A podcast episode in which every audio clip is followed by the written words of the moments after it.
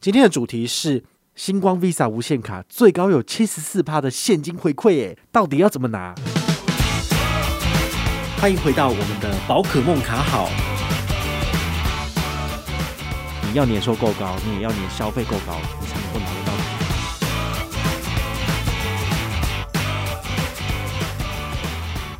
嗨，我是宝可梦，欢迎回到宝可梦卡号。今天呢，要跟大家聊一张顶级卡哦，就是星光的 Visa 无限卡。这张卡片它到底有没有什么优势？它的好处在哪里？好，今天跟大家聊一下，尤其是停车的优惠，我计算过了，每个月最高可以有七十四趴的现金回馈。好，这个有点猛哦。那如果你是停车一族的朋友呢，这个一定要好好的听一下哦。好，那第一个问题呢，我们来聊一下这个一般的顶级卡，好，这种最高规格的信用卡，到底应该要提供怎样的权益？消费者才要买单，好，这是很有趣的议题。其实我之前好几年也有写过相关的文章来跟大家聊这个银行的顶级卡到底有没有不错的部分。好，那之前的话呢，我算是小资族，好，不太可能有这个年收一两百万去办这些卡片，好，所以我用的方式是用所谓的存款的部分。那有的时候呢，银行它不见得会认列，它有时候比较严苛，是希望你每年都有固定的年收入才可以办。好，各家银行的情况都不一。最近的话呢，当然是因为额外的业外收入变多之后，其实的确是有到这个数字。那到这个数字之后呢，其实呃看的事情的方向又不一样了。好，今天呢就是以这个真的可以达到这样子的年收入的情况之下来跟大家分析。好，到底一般的顶级卡要提供怎样的权益才是我们心目中觉得适合的？好，毕竟小资族跟呃有这样的年收入，然后有这样子的花费趋向的人，呃，这是不太一样的。先跟大家聊第一个，好，就是它可能可以提供所谓的专属的进线的这个专线，然后呢，马上有银行客服帮你秒接听电话，然后来回答你的问题，处理你的这个问题，甚至是有秘书来帮你协助安排待定这个呃你的旅游服务之类的，好像比如说中国信托的顶级卡专线，好，零八零零零五零五零五打电话进去。只要输入自己的基本资料，马上就有人接听，或者是你用你自己的手机打电话进去，基本上就可以接听了。好，这通常不会让你等待久，这个就是所谓的专属进线的服务。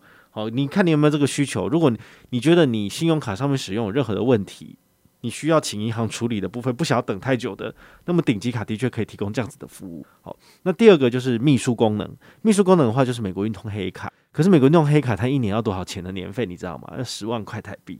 哦，而且是正卡副卡分开哦。你要如果要多一张副卡，你就还要再多付一笔钱给美国运通。所以呢，你就自己去掂掂你自己的口袋吧。如果你自己的口袋够深的话呢，也许你愿意付出这个钱。好，那很多银行都有提供这种所谓的顶级的这个客服专线。好，那我自己举的这两个例子是我自己目前知道的，你也可以去查查看你自己本身的银行有没有推出这种顶级卡，那有没有这种专属专线的部分可以符合你的需求？如果有的话呢，你可以直接申请加办顶级卡就好了。好，然后基本上这个不太困难。好，那第二个是机场接送，机场接送的话呢，对于常常要出国旅行，或者是你是商务一族，常常要往中国或者往其他国家去洽谈洽商的人，很适合。好，那有的顶级卡提供的是两趟，有的是四趟，有的是六趟。有的十几趟，有的无限趟，那个都不一定。不过呢，一般而言的顶级卡会提供的机场接送，大概是以六趟为一个比较好的数字。好，就是大概来回各一次的话，就是可以出国三趟嘛。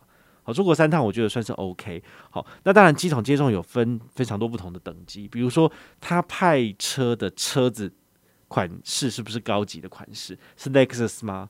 还是一般普通的喜美之类，那当然有差。好，所以这个是跟一般的机场接送，还有就是顶级卡叫的机场接送，其实银行是会做一个区分。好，那当然它背后要付出去的成本当然就不一样，就得看说你到底对银行的贡献度如何，它才会提供这样子的机场接送。那我自己的印象，中国信托的顶级卡哈，没有任何附加权益或是那种航空公司联名卡的顶级卡，顶多就是只送两趟。好，这两趟是免费的。那你可以打电话去客服预约，或者是线上直接预约都有。好，少数一些比较特别的，比如说今天要介绍的星光的 Visa 无限卡，它就是送你六趟的机场接送。好，那就是算是蛮多的。好，因为像中信顶级卡就只有两趟，其他银行大概也差不多。那比较特别的，像是台北富邦有一张卡片叫顶中无限卡，它好像提供的是六趟左右的机场接送。那由于现在不能出国的关系，所以他把它转成市区接送，比如说从你家送你到高铁站，好，这种方式的话呢，也是可以提供的。好，那像兆丰的顶级卡，它有提供另外一个所谓的服务，就是因为你不能送去机场嘛，他送你到基隆港，让你去坐船，哦，也是有这种服务，就是有一点他要去变通，然后让你会觉得说不会是送你的东西都是白搭没有用。哦，所以他还是会变通说送你去某些特定的地点，哦，那也蛮有趣的哦。你就可以看一下你自己的顶级卡有没有提供这样子的机场接送，然后呢，可以转换成市区接送的服务。那台北富邦银行跟兆丰银行倒是蛮聪明的哈，他有稍微做一些转弯，就不会让你觉得说我只能送到机场，那我不会去机场，我就不会用到。对啊，好，不然你要去机场隔离嘛。好，那再来就是。机场也有所谓的机场停车服务。好，机场停车服务有的顶级卡它提供的，比如说每一年无限次数，然后每一次去停都可以停九十天的这个服务，那是不是很适合一些商务族群？比如说你要去中国洽谈，好，疫情之前你车子就放那个他们合作的机场的停车，放着之后你就出国，然后两个礼拜、三个礼拜回来之后呢，再去领车，诶，其实就可以啦，那你都不用付这个车子保管费。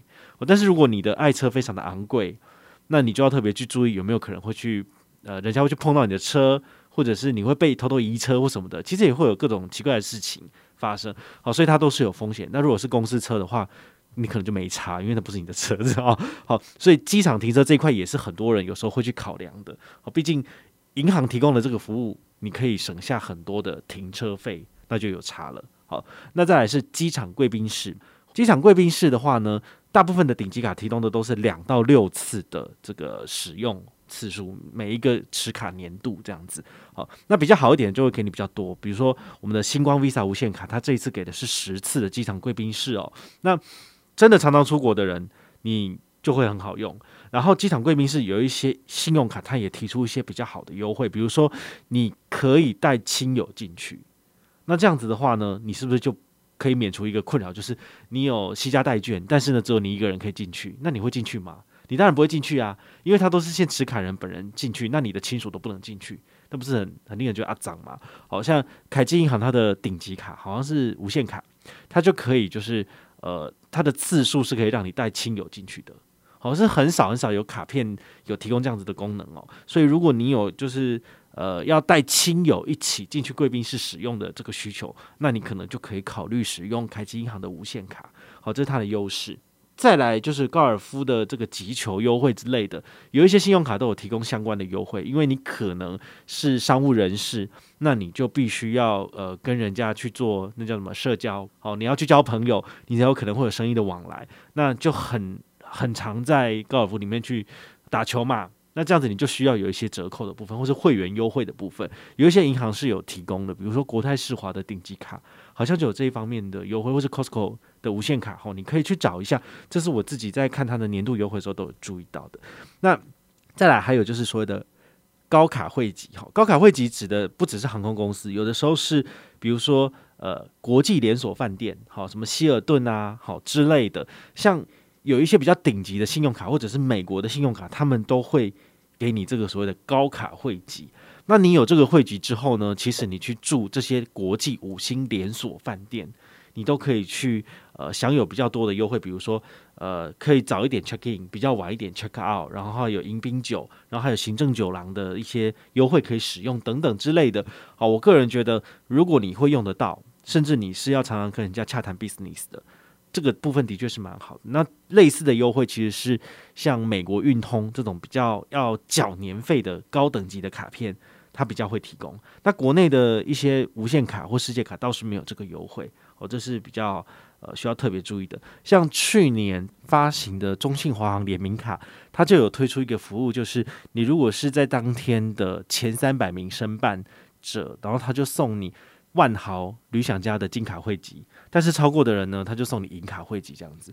好，那金卡汇集跟银卡汇集其实感觉起来就好像是施舍的，因为说真的，他们没有特别的厉害啦。但是呢，这也可以当做是你一个一个试金石哈，就是你先有了这样子的基本汇集之后，你再常常去住宿，常常的去累积他们的所谓每一晚的住宿的这个资格。那你可能累积十晚或累积二十晚之后呢，你就可以再往上晋升他们的会员等级。那将来你在国外使用到他们这个万豪集团相关的企业优惠的时候，你都还可以有一些额外的特殊的活动回馈。哦，其实是这样子的。好，所以这就是所谓的异业结盟。这种反而是比较容易在银行的顶级卡会有推出这样的优惠。好，不要忘了华航的这个顶尊无限卡，它的年费可是两万块呢。哈，两万块其实也不算少哦。好。那去年八月推出来的卡片到现在八月了嘛？好，事实上也差不多要缴年费了哈。那如果你自己本身都觉得它的优惠都用不到，哈，你就可以停卡了。好像我跟 CW 大大就预计今年就会把华航的顶尊无限卡给停了，好，就是不缴年费了，除非他有什么优惠，不然我为什么要再付两万块给银行？我不是讨个派气？哦，他其实说真的，你不能出国就什么屁都没有了。好，那你如果账上还有一些华航的里程，你其实有一张商务预习卡。好，华航的商务预习卡，你的里程就可以完全保留下来，然后那张卡片又免年费，好，你就拿那张就好了。那他的那要年费的卡片，你就真的三思而后行。好，毕竟六千六、八千八，或者是两万块年费，其实都是要去想一想之后再来支付的。好，今天跟大家讲的顶级卡的这个权益里面，其实大部分都是羊毛出在羊身上。好，有一些顶级卡你是必须要支付年费才能够去申请的。好，比如说美国运通的大白就是三万六千八。好，以前是三万五，但是后来有就是往上调涨，你都得仔细的去想一下，你缴了这个钱出去之后，到底有没有在用它的优惠？好，如果你是帕纳，我就不置可否；但是如果你是精打细算的小资族，你就必须要想一下，缴出去的这个年费拿不拿得回来？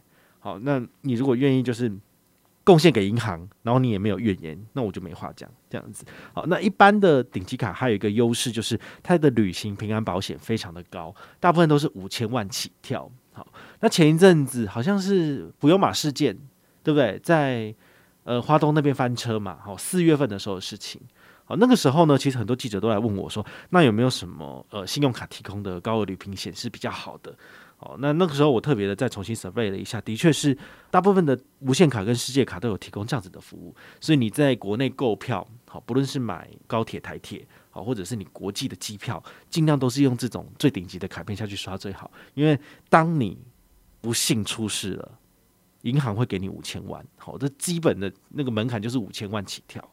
那如果你是再更高级一点的卡片，或者有些银行的那个旅平险很高，比如说 Costco 无限卡、国泰世华的世界卡无限卡，它给的旅平险是到六千万，我就觉得很好用。像我买高铁票，我现在都会优先使用的是 Costco 无限卡。哦，不是因为它是无限卡，所以就很摇摆，而是因为它有前一个月消费一万五，好，就是国泰世华信用卡全卡种里面消费一万五，账单金额也一万五，下一个月的部分你去用它的 Costco 卡去刷高铁都有九折，好，就是十趴的多利金回馈，那多利金就是每年的八月到九月可以在 Costco 里面消费掉嘛。好抵掉，所以对我来讲的话，我觉得这是我快速累积多利金的一个方式。毕竟你高铁都是要搭的嘛，那你不见得要搭商务舱，你搭那个一般的舱等，其实都是可以有九折，我就觉得很好用。你得搭配什么早鸟六五折，会省更多。好，那旅平险的部分就是你们在刷卡的时候也要特别注意的。好，那最后一个，我觉得。大家最用得到就是市区停车，市区停车呢，大部分都是四十块到八十块不等，有的时候是平日可能五十，但是假日会涨到八十。全台湾最贵的停车场大概就是一零一吧，哈，一零一可能一个小时就是八十块钱，好，所以你在那边停四个小时，你就要多少？就三百二，好，就是一顿大餐的钱，好，所以市区停车是大家也会特别去关注的。如果你有车子，周末的时候呢，在家里面待不住，想要带妻小一起出去玩的部分，那车子。到了定点之后，就是要想办法找停车位啊。那那个停车费就是一个小时、两个小时在算哈，有的时候是以半个小时多少钱在算哈，那都是不便宜的。好，所以你可以就是针对这个部分来去找顶级卡使用。大部分的顶级卡他们都有一些比较龟毛的门槛啊，比如说中信的顶级卡的部分，它有三个任务要择一要完成。好，比如第一个就是你前月的账单消费两万块，天哪！你的薪水只有两万块钱，你怎么可能一个月刷两万块？你全部刷下去，你都不用存款了，不用存钱了。好，所以这个门槛的确不是一般人可以达到的。那它的第二个门槛是前三个月消费十万块。你想说两个月，你上一个月两万块都刷不完了，你还要再刷到三万块？那平均一个月刷三万了，因为三个月才能够刷接近十万，不是吗？对啊，那就是更难了。好，它甚至还有第三个条件，就是前十二个月的消费额超过六十万。哇，六十万呢？那你平均一个月刷五万，你觉得一个门槛比一个门槛还高？那这张卡片，如果你是一个大户，好，就是不管什么都是用中信顶级卡刷的人，那你市区停车用这张卡片可能可以。但是它的停车优惠是什么？就是一个月有十次可以免费停两个小时，就是十天。那你剩下的二十天呢？没有优惠，那不是不是很烂？你每个月都刷两万块了，但是它市区停车给你的优惠还是这么烂，你就觉得中信卡的这个优惠缩水已经缩水到令人就觉得说啊、怎么会变成这样？好，所以如果你是主力要找市区停车有优惠的朋友，我反而不会建议你用中信的顶级卡，好，因为它现在的这个门槛太高，但是回馈太少。反而是今天介绍的星光 Visa 无限卡，它的市区停车还比较亲民一点。好，它的权益如何？等一下跟你讲。好，所以前面一开始夯不隆咚讲了十分钟，跟无限卡顶级卡该具有的权益。好，你大概了解之后呢，接下来呢，我们来介绍星光的 Visa 无限卡，你大概就会理解说它的 level 到哪边。好，那进入正题之前，你也可以想一下，我刚刚讲的这么多权益里面，有没有一个东西叫做刷卡回馈？没有，我都没提到。因为顶级卡的刷卡回馈真的是烂到有剩啊，就是他没有再给你两帕三帕现金回馈，他给你的就是高额的平安保险、高额的什么什么，或者是什么五星饭店住宿的这个五折的折扣。你想想看，你如果五星饭店住一晚八千块钱，他给你五折，你就是省四千了。这四千块你用两帕三帕卡片刷，你到底要刷多久？你要刷几十万、几百万？所以呢，顶级卡的玩法跟我们一般信用卡的玩法是完全不一样的。好，你必须要针对权益的部分去着手去使用它，而且用越多，你才回馈越高。那它的基本刷卡回馈其实就不是重点了。好，那这一次星光它，我觉得它很妙。它在推广这张卡片的时候，它其实有一种很奇怪的态度，就是它权益呢不是很烂，权益不错，但是它又不想大张旗鼓叫大家都来办，因为太多人用的话呢，它的权益就势必会改烂，那就会又把老顾客给吓跑。所以他就是在抓一个 balance，很妙。像他这次有一个活动蛮妙，就是你如果是首次申请星光的 Visa 无限卡，好，那么你的新卡可以有三点八八趴的现金回馈。诶，这个三点八八是什么意思？你想一下，永丰银行的大户现金回馈预期卡，国内两趴，海外三趴，是不是比这个数字还要低？对，所以三点八八其实算是一个还不错的回馈哦。那再来一点，比如说。永丰的必备卡，它是国内三趴，海外四趴，其实也是比这个数字还要低啊。好，就是国内消费的部分。好，所以这张卡片它的额外的特案的部分，我觉得是下半年你可以考虑去着手。如果你爱现金回馈，你又会去使用它的上面的任何的权益。好，刚刚讲到这些顶级卡权益，你只要有市区停车用到，其实你就回本了。好，所以呢，这个三点八八趴的现金回馈其实是。针对他们这次有活动，希望多推广这张卡片而推出来的回馈，那它的回馈上限是多少？就是五千八，所以就是从七月一号到十二月三十一号，所有的消费加起来的三点八八趴，然后你最多可以拿五千八。好，那这五千八你可以刷多少呢？回推就是一四九四八四，好，就是刷十四万九，好，接近十五万左右的消费，通通都是有三点八八趴现金回馈哦。所以这张卡片呢，也可以当做是提供给喜欢现金回馈一组，但是你又可以刷的很多的人参考，因为十五万你刷半年除以下来，你一个月也要刷两三万了，不然你到年底之前你刷不到十五万嘛，好，那也是一个蛮大的门槛啊，好，但是呢，你这张卡片刷下，你其实就要是要用它的一些呃，比如说市区停车的优惠，那你一个月只刷几千块，那根本就不适合你，好，所以这张这张卡片就是你要年收够高，你也要年消费够高，你才能够拿得到这些好康，好，也提醒大家。这个三点八八趴的回馈有一个低消，就是你的这个下半年的消费至少要累积满三万八。如果你没有满三万八的话呢，就拿不到这三点八八趴。好，所以你得自己去攒攒嘞，就是去斟酌一下，到底你可不可以刷这么多。那还有一点好处是，它有把保费计入。好，所以你有一些保费下半年的支出有超过十五万的朋友，那么你倒是可以把这张卡片办下来。拿来扣缴保费，这样子既没有新增额外的消费，也不会扩张消费，那么你就可以很轻松的解这个任务，然后呢，就拿到这个最高五千八的现金回馈，我觉得也不错。第二个，它的亮点就是机场贵宾室，好，讲过了十次，疫情期间这个东西就当做是没有了，但是如果呃疫情趋缓，大家可以出国了，然后贵宾室也可以开放你进去用餐了，那这十次我觉得是蛮划算的，因为。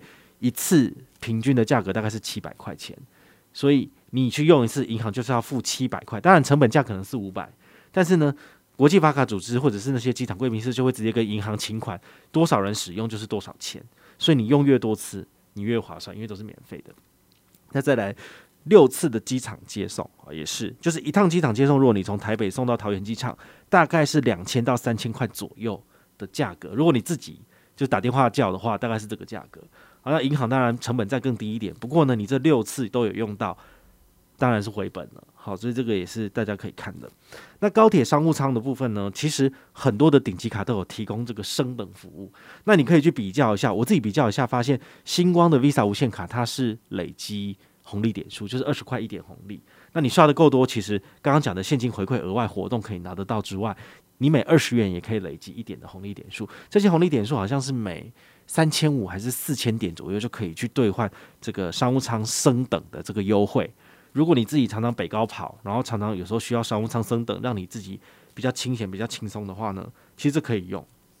那如果你自己本身的点数不够的话呢，也可以用四百块来加价购来做升等这个商务舱也不错。好，因为毕竟我是个人是觉得点数的部分。你如果能够拿来换更高等级的东西，更有价值的东西是最好的。那你如果把它拿来折抵这个商务舱的升等，我就觉得有点不划算。所以升等的部分，我都会觉得说，那我不如就付个四百块升上去也不错。好，这是我的这个建议。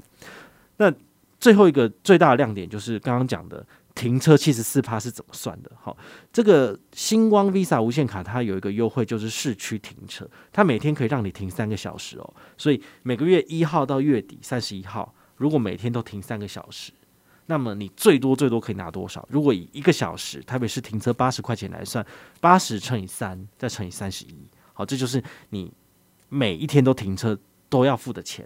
那么你除以低消一万块钱，好，因为如果你要使用免费市区停车的话，你只要前一个月，好，一号到三十一号的月底，月初到月底，只要有刷一万块钱就好了。那么你下个月就可以符合资格。那你符合资格的部分呢，通通都是。每天有三小时免费停，好，所以八十乘以三乘以三十一，然后除以一万，算出来的数字就是七十四趴。好，所以呢，你的现金回馈的确最高可以拉到七十四趴，但是你当然不可能天天都去停啊，除非你是业务到处跑。所以你只要周末假日有用到的话，一天三小时，两天六小时，一个礼拜就是六小时，一个月就是二十四小时，二十四小时再乘以八十是多少？